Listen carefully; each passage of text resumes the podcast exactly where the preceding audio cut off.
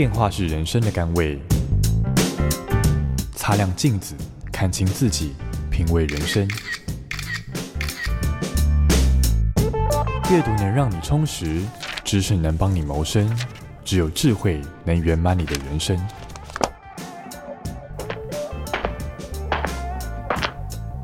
周末炼金术。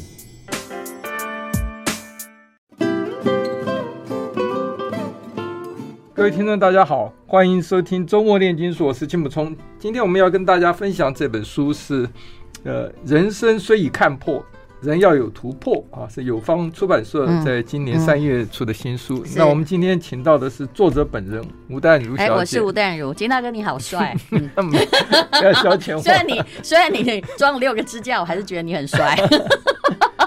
你这本书，这本书看过去，我就觉得说，这个大概很多。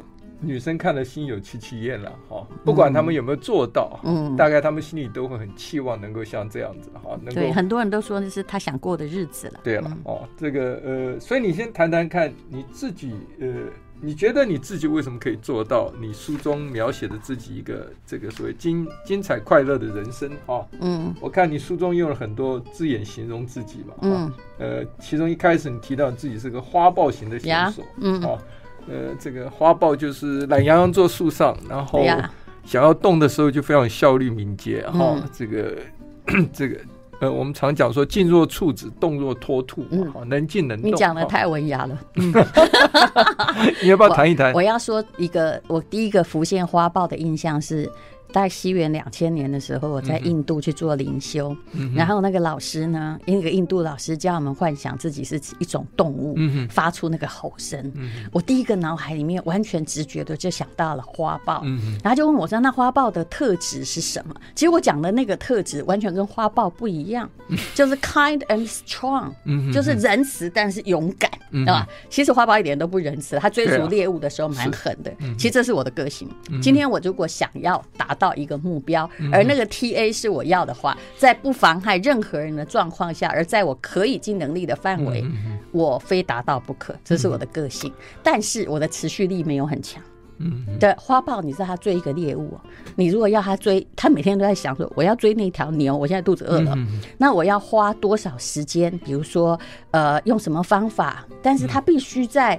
五分钟内或十分钟内追到猎物，他如果做长途奔走，像斑马那样，他就会死。他必须要放弃他的猎物。所以我是一个花豹型的选手，就是我抓到我可以抓到的，我放弃我的个性中必须放弃。嗯，所以你自己会衡量什么是可以得到，什么是对呃要舍得的，就没有就算了嘛。是。那你这边书里面谈到很多。不同的一些自己人生的学习中的哈，我们常讲说这个知识跟智慧是不同的啦。嗯，知识是用来谋生的，嗯，智慧是用来生活的。嗯，你这里面讲了蛮多，呃，可以说是归类在生活智慧。智慧的这一块了啊，没有，就是一个生活杂感呐。你讲的这个太高级了。问题是，生活真的是要我我个人的感觉，真的是要有智慧，因为做同样的事情，你如果用不同的角度去看的时候，你的感受是不一样的哈。是，呃。譬如旅行，你把旅行就有你自己的一个诠释嘛，哈！你要不要谈谈你旅行？你从小就是十四岁就很独立嘛，哈！我十四岁就因为我是乡下的小孩嘛，那、宜兰宜兰人嘛、嗯，你知道宜兰当时是个后山，嗯、所以。要升学就只有念当地的高中，然后那时候其实我自觉的很早，我从小就觉得，可能我那种民族英雄传记看了很多，我从小的偶像就是花木兰跟梁红玉，你知道，就是自己这样一直看书长大。到了念国中的时候，我突然发现我不能困在这里，然后很多同学国中毕业，大概当时只有六千块台币看一个面包店，然后二十岁以前嫁人，我想说，我当时就知道我只能来这一辈子。那现在以一个少年而言，对我什么最好？答案是成绩要好。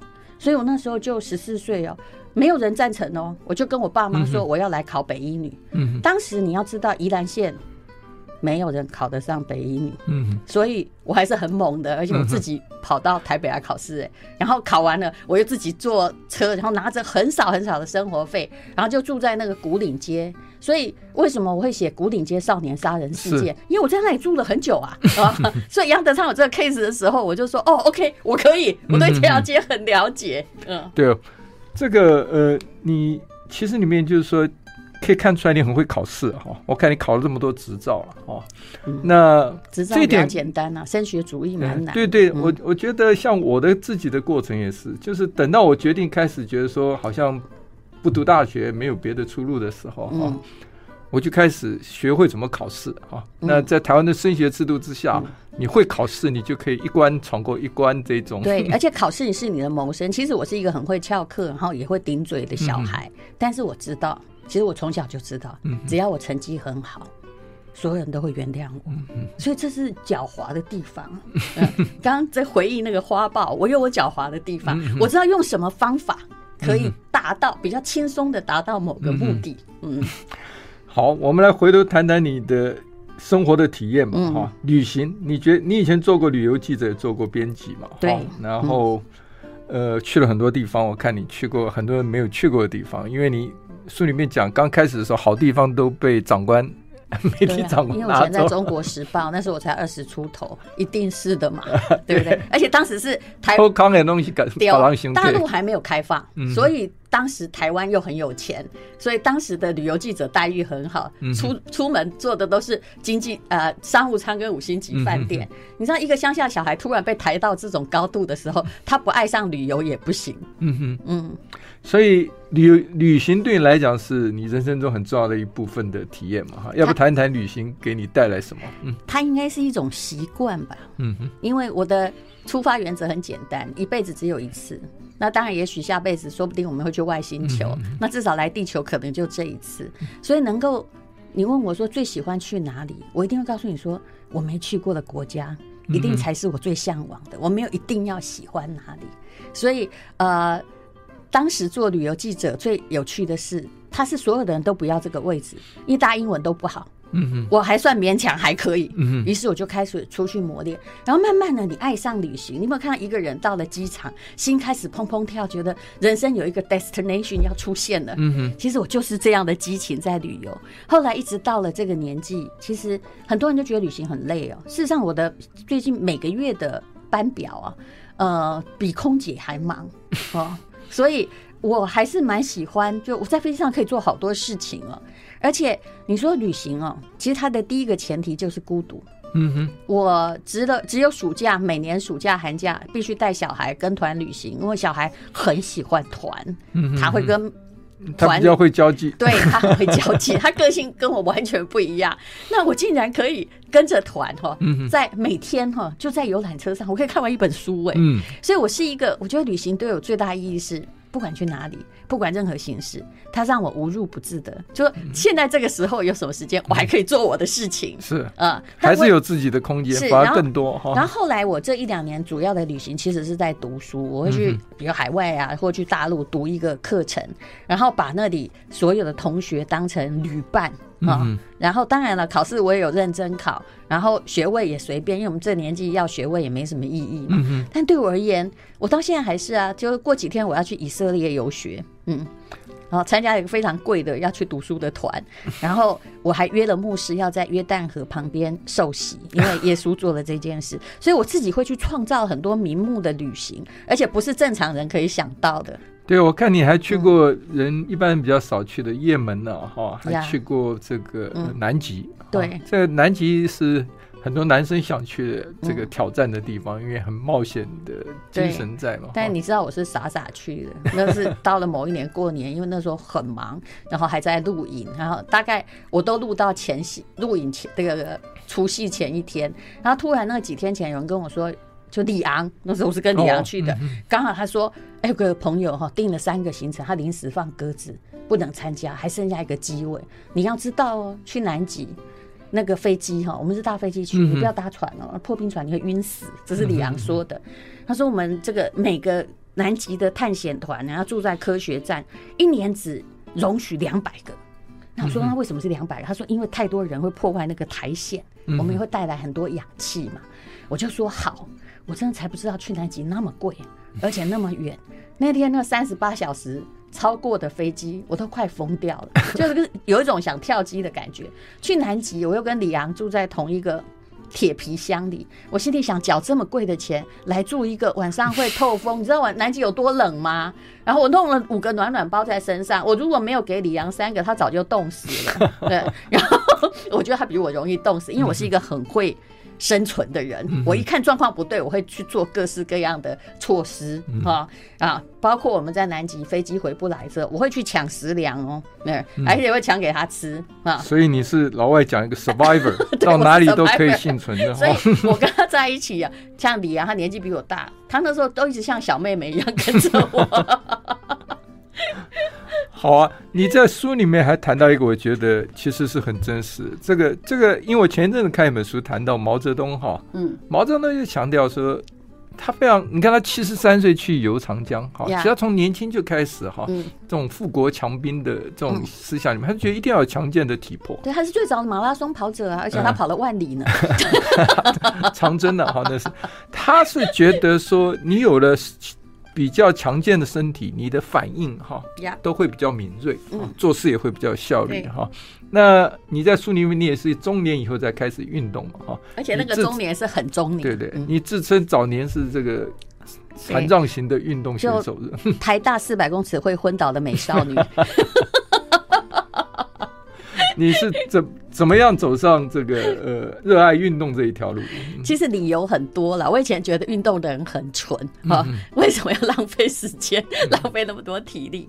那可是我后来发现呢，我还是有家族遗传。然后我爸爸其实是一个英文系的教授退休，他在六十三岁那一年，他代表台湾去参加世界杯的。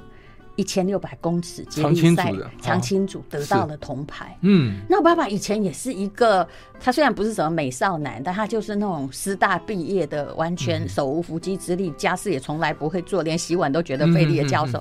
他突然爱上跑步这件事情。那我后来发现，就是他说不出什么，可是我知道那是人他人生很大的自由。只是突然有一阵子，我开始发现我其实是有高血压。嗯嗯，我想。四十岁左右的高血压，当然跟影剧圈的环境有关，但是也是，呃，缺乏运动，健康也亮红灯，嗯、但这是家族遗传，嗯，嗯，就是我们家有很多人就是这样子刮的嘛，嗯，嗯，我后来才知道，然后呃，后来我就发现了，而且我生孩子生的很晚，如果我的孩子二十五岁的时候，我都快七十了，嗯哼，你知道那时候他压力会很大，如果哈我嗯。嗯心脏有很多支架，或者我连上很多管。他二十五岁，他青春少艾，他必须要负担一个。而且我先生年纪也大，跟我一样。对，你讲到我的痛处。我女儿毕业大学毕业的时候，我已经七十岁了。你看你怎么行啊？真的，我已经，所以我算在四十多岁觉醒，我算是已经哎，我理了解到那怎样才能强身呢？哈，我们在强身是为了不要老的老老的时候瘫痪，然后女儿婚礼的时候。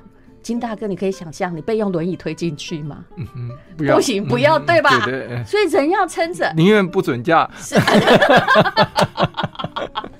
所以我开始未雨绸缪，我是一个会想策略的人。嗯。那怎么样去让自己？其实那时候刚好有个机缘，台大 EMBA 要求我去，就说试试看去跑步。我本来也觉得嗤之以鼻，后来我就开始从一个一百公尺都会喘的人。哎、欸，慢慢的哈，我我有方法，我一向时间管理，我的自制力很好。比如说，呃，我会叫自己到台大操场陪他们练习。啊，你们跑很快，我完全无视于你们的存在。你们要跑就跑吧，一群斑马。然后我就会在那里呢，跑一百，走一百哦。其实我的人生好处是这样。这个是对的。我们休息一下，待会回来继续跟吴大人小姐谈她的体育。I like 103, I like radio.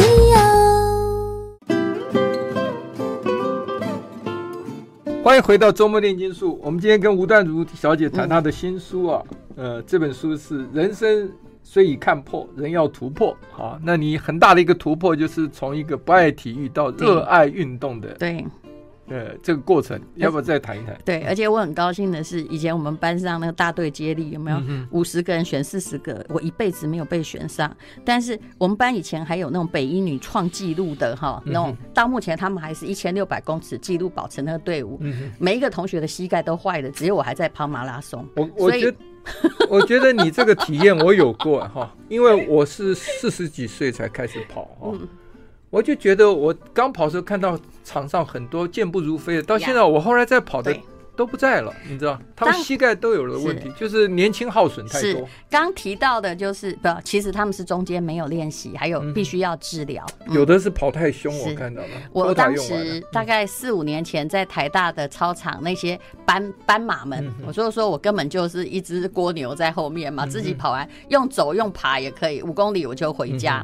那些斑马们有的膝盖真的都已经坏了，根本就不能够跑了。嗯，那所以我是有策略的。嗯，第一我不太强迫自己。嗯，但是第二我有一套就是很随意的训练过程，但是要求我把它养成一个习惯。嗯嗯。所以后来你知道人很简单哦，你会有一些自发性的往前的进步的动力。本来是走一百，有没有跑一百走一百？后来会跑三百走一百。然后慢慢的，有一天我就发现说，哎，我跑五公里，如果慢慢跑，我都不用休息。于是我就赶快去报名了一个那个呃神户的十公里的小型马拉松嘛。那时候我还很紧张哦。现在十公里对我而言，你随时现在叫我出去跑，我都可以，我都不用停下来。可是当时我就很紧张，而且我还带着我的秘书去。我说我们两个如果跑完哈，你也要你在终点，因为他比较年轻，你在终点等我。那我们跑完，我们就去吃最贵的神户牛排。我是会设犒赏的。我做任何事情都有诱因啊，所以我觉得不，我是一个很难过苦日子的人啊。对，其实我觉得会热爱运动的人，其实除了您刚刚讲自己设定的诱因，有一个就是你的身体跑完了以后，你久了以后，你养成习惯，你就知道。它另外一个诱因就是你运动完的那种舒畅，全身那个是一个更大的诱因。在科学上，有一个叫做脑啡哈，叫什么就分泌脑啡。对，脑啡是很重要。所以有时候我后来发现哈，我慢慢眷恋上运动，久不动我会受不了。也就是如果我人生有某些事不能解决，或者是比如遭遇了什么批评，有时候你还是会在意，我就去跑步。是我跑完之后，我突然发现说。本来一只苍蝇哦，突然会变成一个灰尘，它就不在了。嗯、所以跑步讲的太哲学。苍蝇 跑步其实后来是一个对我而言的心灵治疗。对对。当然后来我还练重力，嗯、就是练 muscle。嗯嗯。所以不然的话，全马跑不完，你会很废。因为全身的肌肉都要用到。你膝盖会坏掉，就是因为你只跑。核心核心肌群不够。嗯、对的。对，其实呃，我以前看过。这个村上春树写的他跑步，我不知道你看过那本书吗？没有的话，你去看一下。村上春树每一本我都看过，真的。对，我觉得我后来写一篇文章叫做“呃，你问我的快乐指数有多少？哈，嗯，你不如问我最近有没有跑步。嗯，对，你如果最近有跑步，你的生活里面就会充满了快。我现在又开始恢复慢慢跑了，因为医生其实我装完支架，医生要我休息两礼拜，我一个礼拜后就不服输，就开始。开始跑，结果后来就发现实在是不能逞强，所以我就开始改别的运动。你可能个性比较容易逞强，我其实是 呃花豹型的。对对，就 当不能逞强的时候，我就坐在树下懒懒的休息的那一种哦。可是呃，的确跑步会带给你某一种快乐，然后呃，可是哈，有时候你要，其实我很会顾自己。当我膝盖，我曾经也有，你知道那个脚底筋膜炎，很多人就会不跑，对不对？没有，我一定会去找名医治疗，我会找到一个最好的方法。果然，它就是治好了呀。一定的，但我不会拖，因为拖没有任何的意义。所以你基本上是爱护自己，这样的人会比较快乐的。其实还有，我会去研究方法，为什么我跑不了全马？当时我跑了京都马拉松二十八公里，我真的想把它跑完，但是我放弃了。然后后来发现呢，全是。全日本连九十岁都跑完，而我放弃，我受不了这口气，你知道 自己。后来我在研究，哦，原来我只有膝盖腿有力是不行的，只有全身肌肉有力，你整体的运动协调，你才真的跑得到四十二公里。果然，我后来就跑完。就是人家讲的核心肌群一定要练得好，你各项运动才能表现好。是，这这以前你自己没有身体体会的时候，你觉得你都在讲讲空话。嗯，但你自己练习过后，你就知道这些都是真的。是，好，我们再谈一谈这个学习哈。你是个热爱学习的人哈，嗯、也是对很多事情都好奇、新鲜哈。这很符合我以前常讲一句话，就是变化是人生的甘味啊哈。对就是你有不同的替自己找不同新鲜的事物学习，这个过程是享受。我看你学了很多，又考了品酒师的执照，对，还有这个考了英国的 WSET 二级嘛，烈酒师、嗯、葡萄酒师，这是两回事哦。哦，所以等于是两张了，呃、三张还有吧台。吧台的咖啡师执照，这是英国的 City Guide 的执照。然后你还学画了油画，然后还可以卖钱呢哦，显然还不错画的。哦，那个都是捐出去的，显然画的真的不是很好，一幅几万块，很大一幅贴墙壁，光油漆也需要这些钱吧？要不要谈谈你对学习的这个呃感触？我其实是一个学习型的人格啦。我想这是我目前觉得最好的一件事，而且我也打算，你看金庸八十几岁还去英国念书，我都觉得嗯也还不错。不过我说实在，也有人哦。我有递过那个学习，他们觉得我太老，不要收我。哦、这也还是有啊。嗯、哼哼我心里想，就是有年龄歧视是你们的事，不是我的事。你看年龄歧视啊，这、嗯、真的有哦。嗯，嗯，那可是没有关系，世界上有很多地方可以让你去学习。嗯、我从上课中得到很多乐趣，不管这堂课到底好听或不好听。嗯、有时候我是，其实我是一个从小很爱翘课的人，只要课不好，反而中年之后比较乖。只要缴了学费，我会坐在那里，然后去思考这么无聊的事情，到底对我的人生是不是可以有别的想法？对，我觉得就是你在书中讲，也就是人们常讲，就是要有 passion 哈，要有兴趣、热情出来哈。我也是这种在。念研究所之前，从来没有专心上过一堂课哈。嗯，所以我们家小孩被诊断出来有 ADD 的时候，嗯，你提到你这个，对，我觉得我我也很明显啊。我年轻的时候我就觉得那一定是遗传我的。所以那时候我们就不应该苛责小孩，其实是课无趣。我觉得这 ADD 是后来创造的名词，我根本觉得那是谎言，因为他没有没有营造出来的兴趣嘛。对啊，因为你老师讲课那么无聊，为什么小孩一定要？我问你，你什么任何世界动物世界的小动物是谁被？绑在一个地方不动的，不是吧？嗯，所以这个学习教育的过程，这个真的是有很多可以这个改进的空间了哈。现在大家都很多人在。所以我送小孩去念森林小学，不过我老公不太准我提及那个小学哈，因为他们的呃，要进去已经变得越来越困难。哦，好吧。那所以你里面也提到，其实治疗 ADD 最好的就是这个运动嘛，哈。对。我们休息一下，回来谈一谈。除了运动之外，你在理财也很有心得。我们来谈谈你的理财经验。嗯，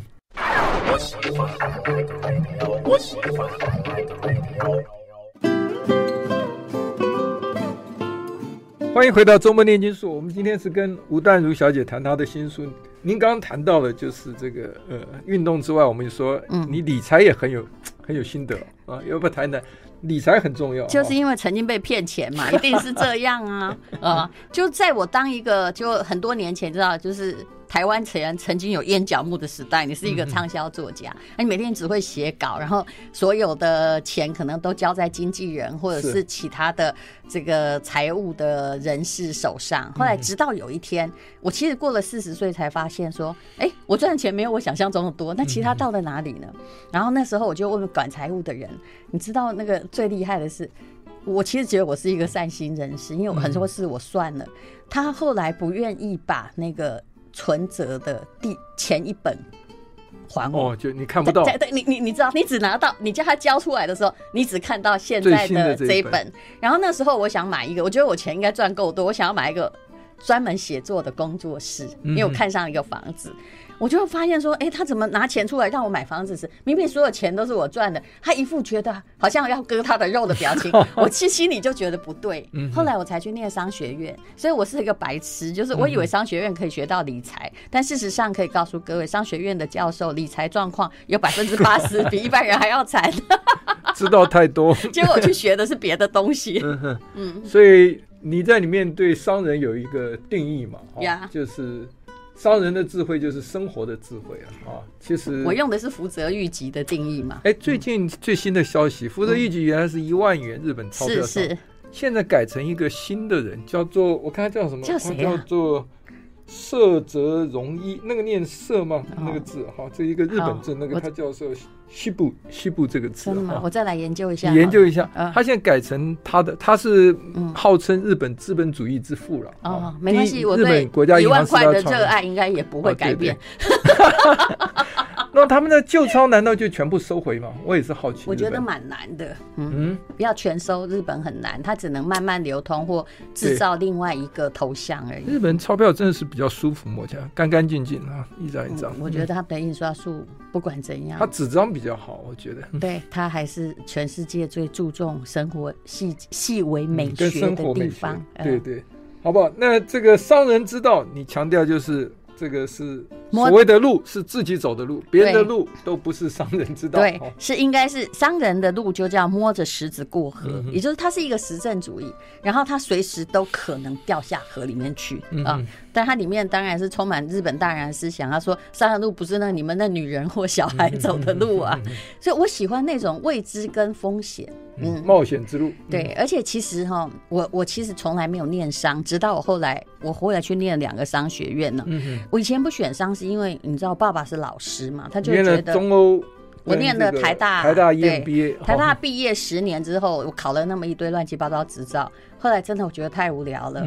然后我觉得中国现在正在变动，我其实是一个很好奇的人，我想要参参观一下那个变动。那读书是一个很好的方法，所以我其实念中欧的时候，我也交了很多换铁的朋友。我现在走走遍中国各省，真的，你一定要相信我，到处都有好友在，我一定会有朋友来接我到出去。我曾经有一次去算我。进去四川出来五天，只花了十块钱，因为连朋友的司机都在抢付钱，所以我就是说，人跟人之间哈，不管你是在哪里，其实只要有心或大家个性可以相同，而且其实学习你会找到最好的伙伴。对，嗯，因为志趣相投嘛，哈，都是有学习这个动机的人啊，所以这个恒毅力。学习之外，里面恒毅力很重要了哈。你讲的刻意的练习啊，嗯，其实这本书这个我也看过，也也访问过人哈。它里面谈到你谈到的一个，就是任何一个高手，不管是运动哪一项目，嗯，或哪个行业，都要一万个小时以上的刻意练习哈。这是一个，它叫 deliberate practice。然后这个，嗯哼，所以这个你要不要谈谈这个你的恒毅力在哪里？我就是那种跟跑步一样的精神嘛，我很相信我的天资没有比别人聪明，我说的是真的。但是只要我继续，你就会停下来。其实这个还是龟兔赛跑的道理。很多人中间会停了，就好像跑步，我是真不行啊。但是只要我，比如就即使我四十几岁开始，但我每天愿意给我自己一个时间来练习，我会有进步。就算这个进步非常微小，但是。我会有进步。嗯，其实我从小都是用这个方式来读书的。其实你这个一点聪明的，就是一开始就不认为自己是天才。恒毅那本书的作者就讲，他爸爸从小就教训他说：“你不是天才。”嗯，所以他就去研究，就发现其实天才是可以让你学习比别人快。嗯，但是你从学会了之后啊。要到卓越超群，你就是要不断的练习，所以练习是两倍的这个时间。你看日本不是有一个历史上最聪明的人吗？他觉得爱因斯坦、嗯、像二几岁的年轻人，他觉得爱因斯坦的智商比他低。电视访问他，而且他还得过那个天才协会的认可，嗯、智商真的是呃超乎寻人，一百八十几，一八八，结果他失业，然后叫他考东京大学，他还考不上，因为他没有耐心进入那些 routine 之中。然后你看他学一个英文。他可以三个月就说的很流利，嗯，但是其实就仅止于此，嗯，所以像我们，其实历史真正的道路是勤奋的、不太笨的笨蛋走的道路，嗯，我们只是勤奋的、不太笨的笨蛋，嗯，你刚刚讲到这个朋友多哈，就是大家志趣相投、志同道合啊，这个何处没有朋友哈，嗯。那可是你在书里面谈到朋友有好朋友跟坏朋友啊，哈，嗯，你要不要谈谈？我不知道我写书的时候是在骂谁，一定有意有所指。哎，哪些人是坏朋友？呃，那呃，呃我我我说我个人的哈，我是很讨厌那个三姑六婆跟八卦，没有意义的话不要谈。然后我破坏当天心情。对，还有一些人哦，越谈越荡。有一些人，他就是那个好像那种吸星大法一样，你遇到他哈，跟他聊天聊了大概半小时，他会把你身上能量吸干的。嗯哼哼，那这种人，我们大家就最好不要那个来往。嗯，所以其实中年之后，我觉得时间很宝贵。嗯，如果你真的要吃饭，我宁愿自己吃哦，我也不愿意参加那种，哇，真的那种。很交际应酬的，对，我其实是不交际应酬，所以我有很多时间可以自己来做学习，还有安排。对，嗯、其实有人讲过，就是说好的这种。谈话哈，对白是微醺的感觉，嗯，那不好的话就是宿醉的感觉，对，何必呢？对不对？不好的酒不要喝啊。然后人生苦短，对，什么叫 好朋友？其实我觉得吴若权，我现在讲他就是我好朋友。其实我们一年见不到一次面，然后每一次都大概是都有一些事情，或者是不是我访问他，或他访问我出新书啊。但是我如果我现在已经到达说，我现在要出国要找人代班。我会忘掉，你知道吗？因为我理所当然觉得他应该要帮我代班，他也理所当然的，好像很奴役似的说：“对，我就是要帮你代班。”然后这种叫相忘于江湖啊，是不是？然后万一你有事情，我知道他只要比如说他半夜打给我，我会很紧张，因为我知道他如果没有别的事，如果不是他人生很重要的事，他不会打给我。所以这种事就一定要帮，这个叫做相忘于江湖，但必要的时候呢，还是要相濡以沫。嗯，对。然后你在书里面提到了这个呃，要一张中年以后要一张快乐的脸嗯啊，你有两个建议啊，嗯，有一个 SOP 过程，你要我谈一谈。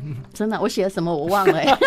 第一个，你就是要 要运动，是要运动哦，身体和灵魂要在路上，持续的运动，要保持身体的健康。是的。第二个就是要不断的学习。对呀，就是其实这个书的本来就是这本书的主题叫“身体与灵魂”，至少要有一个在路上。好，我们休息一下，回来再继续跟吴淡如谈他的新书。I like 103, I like radio。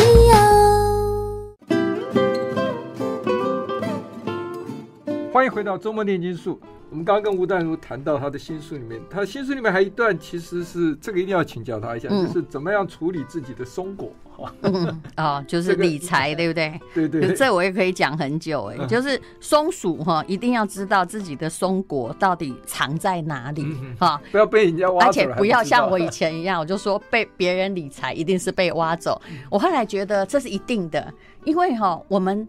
在那个呃，西凯元有一本书叫《别当聪明的傻瓜》，他是一个芝加哥大学的经济学家，他写的很好。在我们的账户里面，别人的钱跟自己的钱是不不中不一样的，所以很多小孩自己打工很之后钱很节省，跟爸爸妈妈出去有没有？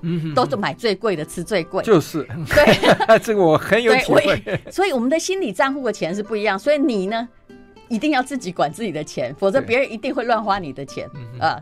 这完全符合经济学的规则。这一点我做不到，我钱大部分都是我们家经济大权，嗯，我只有一半的决定权，低于一半，一半也不错啊。我我刚刚讲，我刚刚讲一半是为了等一下回去有交代。对，那太太是比较至少他要精明嘛，你不会突然有一天发现说小孩要学费，他说不好意思啊，老公我们账户零，对对，这是很可怕的呀。所以家里一定要有一个精于理财的，对，这个家庭才会幸福快乐。我们家是分开的。嗯、哦，真的，对，因为我也不肯管我老公的钱，因为我后来算了一下，我怕入不敷出，所以他管他的，我管我的，虽然薪水也不低啊。嗯、所以你看到讲说书里面讲。这个要做任何投资的时候，其实要谨慎的。是的，嗯，很多人看你刚开始投资的时候，有一个很好的原则，就是你你从人看人来决定，不是看他投资的效果。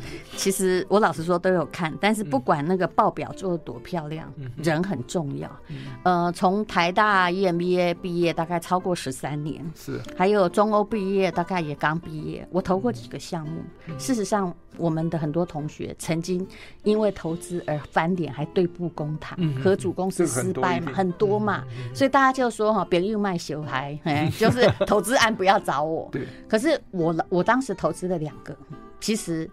一个是上市了，另外一个是成功卖给上市公司。嗯、我没，就是说在看人方面我没有失败，但很有趣。我后来归纳我的投资，这两个同学是我们班上唯一的没有念过很好的学校，直接从高职什么专科委婉曲折来念，白手起家。为什么？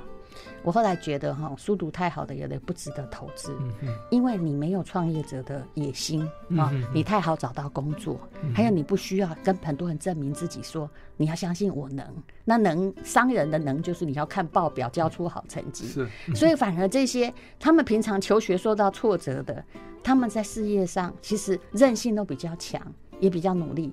当然，我必须诚恳的告诉你说，嗯，适时出手也很重要。比如说，我投资的某个股票，现在不好说怎样，要落袋为安，趁早获利了结。因为同样我们投资一样的人，这个老板是真的很 OK，但是平台有转移的问题，就好像以前怎么知道智慧型手机会到这个地步，嗯对不对？iPhone 会独占，或华为会独占天下，所以跟我一样投资的同样的人，他因为还没有出手，他现在也套了很惨。但是我的确是获利，因为那个股票。从七十五块跌到十五块，嗯，那我很庆幸的是，我在爬富士山这个八七层的高峰以上开始出，所以任何东西除了看人，其实我必须说的还有时代问题。现在已经没有任何股票可以久抱了。嗯嗯，美国百大企业二十年前的，我看现在剩不到十家。嗯，看听我们吴淡如谈起理来理财来头头是道，深有深有心得，是是是，非常有心得。所以这个呃，整本书出到现在，这个我想 一定是受到很多人的这个看过翻过，都会有很深刻影响哈。我看过去就觉得，哎，真的很有趣的一本书啊。对，应该中年人都有感言了、啊，年轻人不知道。年轻人现在问吴淡如是谁，现在也没听过。其实这反而让我蛮轻松的。最后花一分钟谈一谈，我觉得里面有一个主题，也是人生很重要的课业啊，就是怎么样学会享受孤独啊。其实对我而言，这个从来不是主题，嗯、哼哼因为我一向知道，我从小就是很孤独。我我十四岁的人自己就来台北生活，而且我喜欢过一个不喜欢过没有人干扰的生活，不会选择当作家。嗯哼，就是。当职业的这个，因为作家就非常孤独，一定要一个孤独，是外界隔绝。而且那个孤独哈，会那个孤独的感觉像恋爱，就好像我现在在写稿啊，我说几天不写稿，我我跟不运动一样，我还是觉得我缺少了什么。然后每一次写稿写到那种自己觉得很棒的时候，虽然别人也不觉得很棒，还是会脸红心跳。所以我一直觉得，当作者无论如何是我选择，就算你们都不要看好了。还是我觉得我人生选的最对的一个职业。那孤独是这样的，就是我从来没有感觉孤独有任何负面的意义。因为我想找人说话时，你知道这世界不会少人陪我说话，我也有很多朋友。但是我想主持广播节目，是不是还强迫别人？我其实最爱广播节目，就是你现在你不要听，你关掉嘛。你要听你就留下来嘛。那所以。其实广播节目也很孤独啊！你你有没有试着没有来宾，一个人一直讲？这个就是我前一阵一直在克服的，就是 这很有趣哎！我最近已经克服了，一直讲。可是我觉得赵大哥最厉害，他有来宾的时候比较少。我努力学习，我还发现那真的是一种孤独的乐趣哎！所以这让我看到有人说啊，所以幸福其实不是一直要追求可以追求到的。幸福有时候是碰到的、嗯、啊，其实所以你应该是享受追求幸福的过程啊。应该说幸福是碰到的，但是你也必须在路上碰到，嗯、你不会在家里碰到，对，不会把自己关在小房间里面就碰到了，嗯，嗯。就要不断的尝试新的事物。嗯、好，我们谢谢吴淡如小姐，谢谢金大哥，谢谢，祝福你新书能够得到更多人的这个喜爱，谢谢。I like 103